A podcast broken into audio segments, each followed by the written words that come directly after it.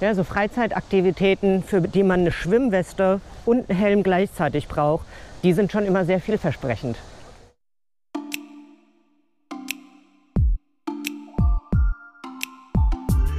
Voyage to Go, Folge 40. Der Weg ist das Ziel. Dabei sein ist alles. Hallo, mein Name ist Jessica. Herzlich willkommen zur 40. Folge meines Reisepodcasts Voyage to Go und der fünften Episode meiner aktuellen Reise der letzten Grenze Palawan-Reise. Palawan liegt zwischen dem südchinesischen Meer und der Sulusee. Über 1770 Nebeninseln, unzählige Buchten, Fjorde und Archipele gehören zu dieser Inselwelt, die als westlichste und eine der unerschlossensten Provinzen die letzte Grenze der Philippinen genannt wird. Meine Reise, auf der ich in den kommenden Wochen mit euch unterwegs sein werde, nenne ich deshalb Letzte Grenze Palawan Reise.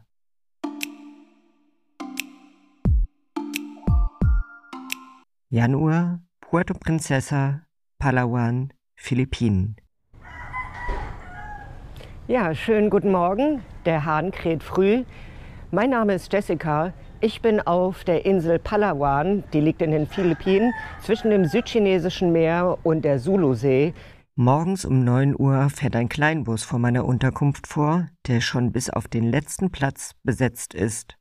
Nur ein Platz ist noch für mich frei. Denn ich mache mich jetzt auf den Weg zum längsten unterirdischen Fluss der Welt. Und euch nehme ich mit. Die Fahrt führt an der Honda-Bucht nach Norden und dann auf die andere Inselseite hinüber, dauert nach meinen Aufzeichnungen eine Stunde und 42 Minuten und war 76 Kilometer lang. Mit einer kurzen Pause erreicht unsere Ausflugsgruppe dann den Ort Sabang auf der Westseite von Palawan am südchinesischen Meer. Wir haben auch einen Reiseleiter dabei, was das i-Tüpfelchen einer Touristengruppe ausmacht. Ich hatte mir eine Weile überlegt, mit dem Motorrad auf eigene Faust nach Sabang zu fahren, doch schon jetzt ist mir klar, dass es viel aufwendiger und vor allem teurer für mich geworden wäre, als mit einer organisierten Gruppenreise zu fahren. Mein Ziel ist der unterirdische Fluss von Palawan. Er liegt im dazugehörigen Nationalpark und ist seit 1999 Weltkulturerbe. Die touristische Hauptattraktion ist der etwa sieben Kilometer lange Untergrundfluss, der auf über vier Kilometern mit Booten befahren werden kann und damit der längste schiffbare unterirdische Fluss der Welt ist. Er liegt unter dem Massiv eines sogenannten Karstgebirges. Das ist ein mit Klüften und Hohlräumen durchsetzter Kalkstein unter dem 1027 Meter hohen Mount St. Paul. Für Touristen sind nur die ersten 1,2 Kilometer des Systems freigegeben. Darüber hinaus bedarf es einer Sondergenehmigung, denn tiefer im Inneren sind die Kohlendioxidkonzentrationen lebensfeindlich. Geologen schätzen das Alter des unterirdischen Flusses auf 23 Millionen Jahre. Durch das eingestürzte Deckgebirge wurde ein bis zu 45 Meter hoher Dom geschaffen. Der Fluss ist teilweise über acht Meter tief, vielerorts haben sich Stalagmiten und Stalaktiten, sogenannte Orgelpfeifen, Vorhänge und Dome gebildet. Ich bin angekommen in Sabang am südchinesischen Meer, also auf der Westseite von Palawan, da wo auch die Fahrt zu den unterirdischen Flüssen beginnt. Ich habe in meinem Leben ja schon einige Fahrten gemacht, wo man auf kurvigen Schlaglochpisten in einem Minibus rumgeschleudert worden ist. Und heute Morgen ist noch mal eine Fahrt dazugekommen. Das philippinische Frühstück besteht ja auch immer aus so kalten gehackten Rind- oder Hühnerfleisch, dazu ein Glas Orangensaft. Jetzt muss sich mein Magen erstmal ein bisschen beruhigen und dann geht's raus aufs Meer. Wie bei den meisten UNESCO-Weltkulturerbestätten ist auch hier einiges los. Dadurch hat das einstmals beschauliche Fischerdorf Sabang einen rasanten Wandel mitgemacht und lebt nun vom Massentourismus. Am Ende des malerischen Strandes, der im morgendlichen Brandungsnebel liegt, dominiert nun eine große Betonfläche die Bucht von Sabang. Hier werden die Besucher zwischengeparkt, bis ein Boot bereitsteht. Die unterirdischen Flüsse von Palawan gehören zum Weltkulturerbe der UNESCO. Natürlich bin ich nicht die Einzige, die auf die Idee gekommen ist, diese unterirdischen Flüsse heute zu besuchen. Und entsprechend viele Boote stehen hier bereit, um auch andere Besucherinnen und Besucher dorthin zu fahren. Das macht die Sache aber nicht schlechter. Zwar wäre der Eingang auch durch einen kurzen Fußmarsch durch den angrenzenden Mangrovenwald zu erreichen, aber aus Naturschutzgründen fährt man die Besucher nun die vier Kilometer über das Meer mit Booten.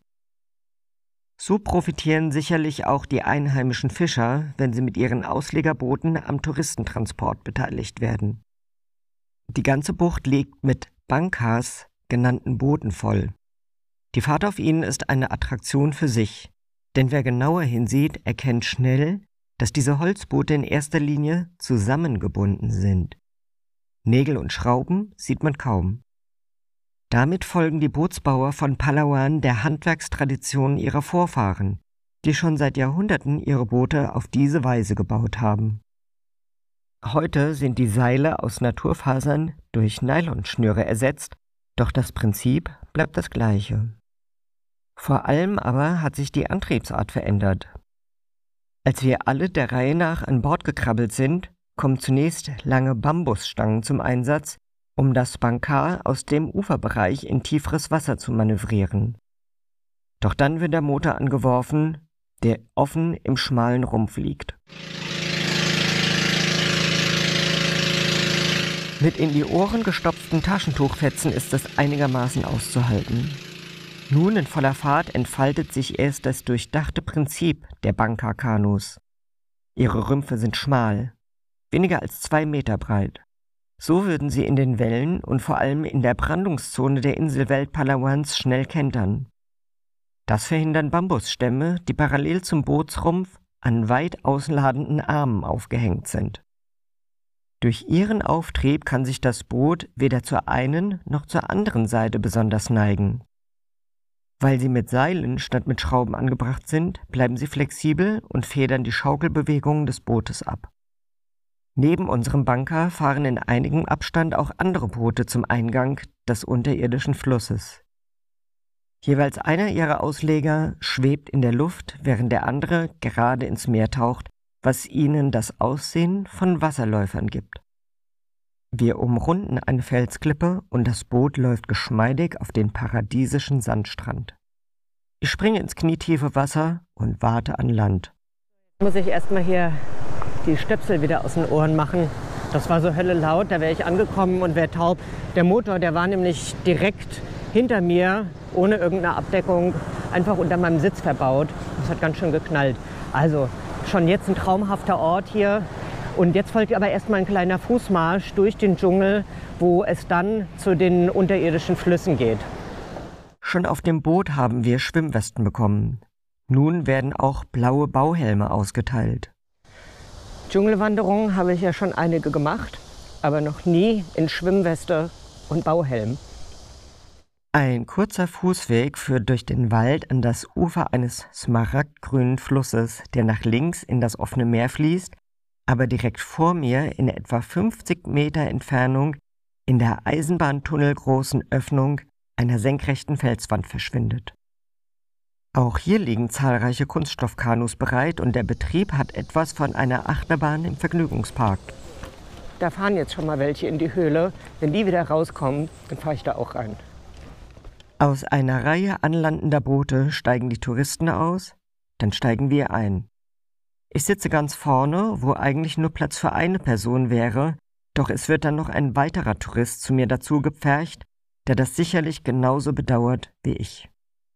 Das Körpergefühl will so nicht recht zu den erhebenden äußeren Eindrücken passen.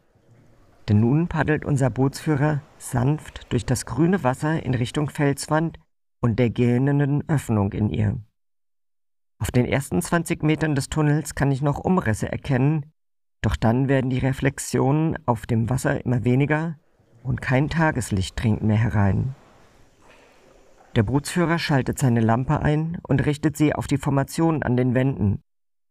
Erstarrte Wasserfälle aus weiß glitzerndem Gestein sind zu sehen. Große Hallen tun sich auf. Spitze Tropfsteine gibt es allerdings weniger zu sehen. Wir werden angehalten, den Mund geschlossen zu halten, wenn wir nach oben schauen.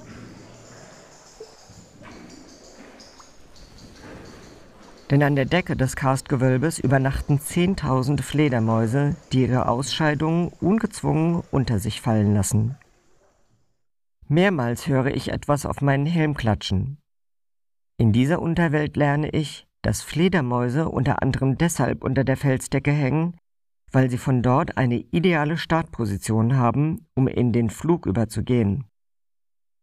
Anders als die Flügel von Vögeln sind die Arme von Fledermäusen nicht so kräftig, dass sie vom Boden aus losfliegen könnten. Ein Umstand, über den ich mir bislang keine Gedanken gemacht hatte. Am beeindruckendsten ist während der Flussfahrt der Moment, als der Bootsführer seine Lampe für einen Moment ausschaltet und wir in völliger Dunkelheit auf dem Wasser treiben. Er ist jetzt und so wird die Verlorenheit dieses Ortes offenbar und vermutlich kommt allen im Boot gleichzeitig in den Sinn, wie unmöglich es wäre, hier ohne Licht einen Weg herauszufinden. Bald sind wir am Ende des gefahrlos befahrbaren Flussabschnitts angekommen und drehen um. Auf dem Rückweg kommen uns schon die nächsten Boote entgegen. Alle Insassen mit hoch erhobenen Smartphones in der Hoffnung, die skurrilen Formationen vor allem aber das Gefühl dumpfer Beklommenheit im Bild und Video einzufangen. Ich versuche das erst gar nicht, denn vor ziemlich genau einem Jahr habe ich in Folge 6 dieses Podcasts in einer gewaltigen Höhle im Westen Thailands ebenfalls versucht, die Wunder der Natur zu filmen und zu fotografieren. Nichts Vorzeigbares ist dabei herausgekommen. Ohne eine vernünftige Beleuchtung ist nichts zu erkennen. Wenn man sie hätte, würde sie wiederum den Zauber dieser Unterwelt zunichte machen. Nur echten Profis gelingt mit viel Geduld hier etwas Ansehnliches. Eigentlich möchte ich einen unterirdischen Fluss, der seit 23 Millionen Jahren in Finsternis lag, auch nicht ganz im Hellen sehen. Nun ist hin und wieder schon ein Lichtpunkt auf der Wasseroberfläche zu sehen, und bald leuchtet in grünem Licht die Öffnung des Flusses nach draußen in die Dunkelheit hinein. Ich bin froh darüber, obwohl ich noch stundenlang die bizarren Skulpturen in dieser Weltabgeschiedenheit hätte bewundern können. Aber die zusammengezwängte, zur Seite gezwungene Sitzhaltung würde das zu einer weiteren Quälerei machen. Es ist eine große Erleichterung, wieder aus dem Kanu zu steigen. Ich verstehe, dass die Verantwortlichen des Nationalparks versuchen, so vielen Besuchern wie möglich das Naturwunder zugänglich zu machen und sich dabei gleichzeitig vielen selbst auferlegten oder natürlichen Beschränkungen unterwerfen. Schon am Bootsableger von Sabang durfte immer nur eine bestimmte Zahl von Booten gleichzeitig in Richtung des Unterwasserflusses ablegen. Auch am Strand mussten wir eine Weile warten, bis wir zu Fuß in den Wald weiterlaufen durften. Das alles geschieht, um eine völlige Überfüllung des Ortes zu verhindern. Gleichzeitig beschränkt das Wetter den Besucherstrom. Gestern hätte ich beispielsweise gar nicht hierher kommen können, weil die Wellen zu hoch für die Boote waren. Auch am Nachmittag werden die Bedingungen auf dem Meer und auf dieser Inselseite rauer, weswegen Reiseagenturen und Nationalparkverantwortliche bemüht sind, so viele Touristen am Vormittag über den unterirdischen Fluss fahren zu lassen wie möglich. So, ich bin wieder zurück am Tageslicht den Helm, den braucht man da drin nicht unbedingt, außer um keine Treffer von den Fledermäusen abzubekommen, die von der Decke einfach immer mal was fallen lassen. Bei mir hat es zwei, dreimal geknallt. Ich weiß nicht, ob es ein Regentropfen war oder Fledermauskot. Man kriegt auf jeden Fall gesagt, dass man da drin beim nach oben gucken den Mund zulassen soll. Und das sollte man auch vielleicht tun. Ich schlendere mit meiner Gruppe wieder durch den Wald zurück an den Strand, gebe meinen Helm ab und warte auf unser Boot, das etwas weiter draußen in der Bucht vor Anker liegt. Die Rückfahrt hat nichts mehr von einem Wasserinsekt, das mühelos über die Meeresoberfläche fliegt. Die Dünung ist höher geworden und beide Ausleger des Bootes tauchen nun ins Wasser. Doch die Fahrt dauert nur 20 Minuten, aber genauso lange müssen wir nochmal am Bootsanleger in Zabang warten, bis sich die sperrigen Auslegerboote bis zum Steg aneinander vorbeimanövriert haben. Also der Underground River von Puerto Princesa auf der Insel Palawan UNESCO-Weltkulturerbe und auf jeden Fall sehenswert. Wer in diese Region der Welt kommt, der muss den sich einfach angucken.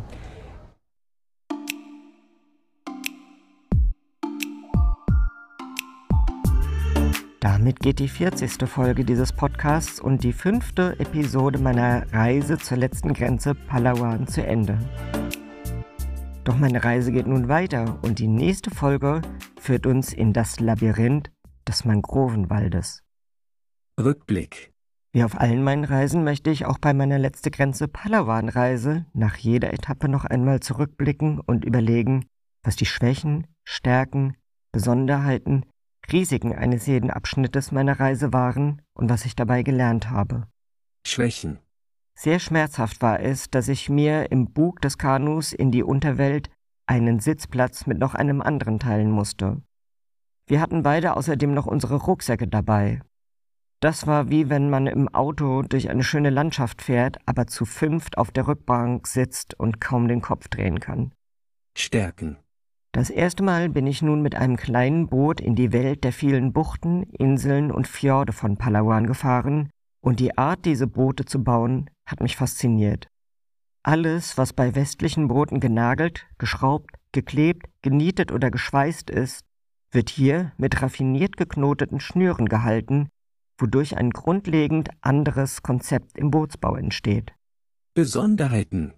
Dafür, dass der unterirdische Fluss und der dazugehörige Nationalpark wirklich am Rand des erschlossenen Teils der Philippinen liegt, lief der Besuch reibungslos. Hunderte Besucher werden jeden Vormittag mit den kleinen Booten über das Meer gefahren, durch den Dschungel geführt und mit Kanus in die Höhlen gepaddelt, und es lief wie am Schnürchen. Risiken. Das riskanteste Manöver war auf diesem Reiseabschnitt, dass ich vom Bootsrumpf ins knietiefe Wasser gesprungen bin. Mit etwas mehr Geduld hätte das kontrollierter stattfinden können. Ich konnte nicht wissen, ob es wirklich weicher Sand auf dem Grund war und ob darunter nicht spitze Steine liegen. Mit so einer Lappalie kann es passieren, dass man mit einem Gipsverband weiterreist. Was habe ich gelernt? Außer der Tatsache, dass Fledermäuse von der Höhlendecke starten müssen, weil sie nicht kräftig genug sind, um vom Boden aus loszufliegen, habe ich gelernt, dass eine gute Erschließung der UNESCO-Weltkulturerbestätten wie so oft auch hier Fluch und Segen sein kann. Die Verantwortlichen haben aber hier zumindest derzeit einen guten Mittelweg gefunden. Ob sie auch auf die stetig steigenden Besucherzahlen gut reagieren, bleibt abzuwarten. Diesen Podcast findet ihr übrigens auf Spotify, Apple Podcasts, Google Podcasts, Amazon Music und auf YouTube. Das war also meine 40. Folge meines Reisepodcasts Voyage to Go und die fünfte Folge meiner letzte Grenze Palawan-Reise auf den Philippinen, auf der ihr in den kommenden Wochen mit mir zusammen unterwegs seid. Ich hoffe, wir reisen noch ein Stück zusammen, denn der Weg ist das Ziel, dabei sein ist alles.